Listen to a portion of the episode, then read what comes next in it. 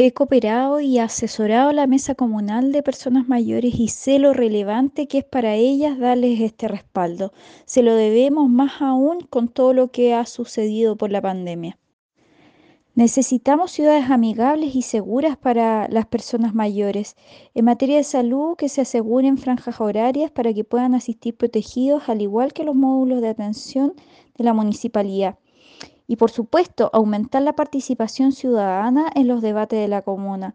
Agradezco, por cierto, a la concejala Huerta por su interés y apoyo en esta iniciativa. Es impresentable que en el municipio de Valparaíso, luego de más de cuatro años de trabajo de las personas mayores, aún no se apruebe la ordenanza destinada a mejorar su calidad de vida y su inclusión en la ciudad. Esperamos que el Consejo entrante exija a la brevedad la aprobación de la ordenanza de personas mayores, antiguo anhelo que contribuirá con ello a mejorar la participación, lograr una protección integral y un mayor acceso de atención en los organismos públicos y privados.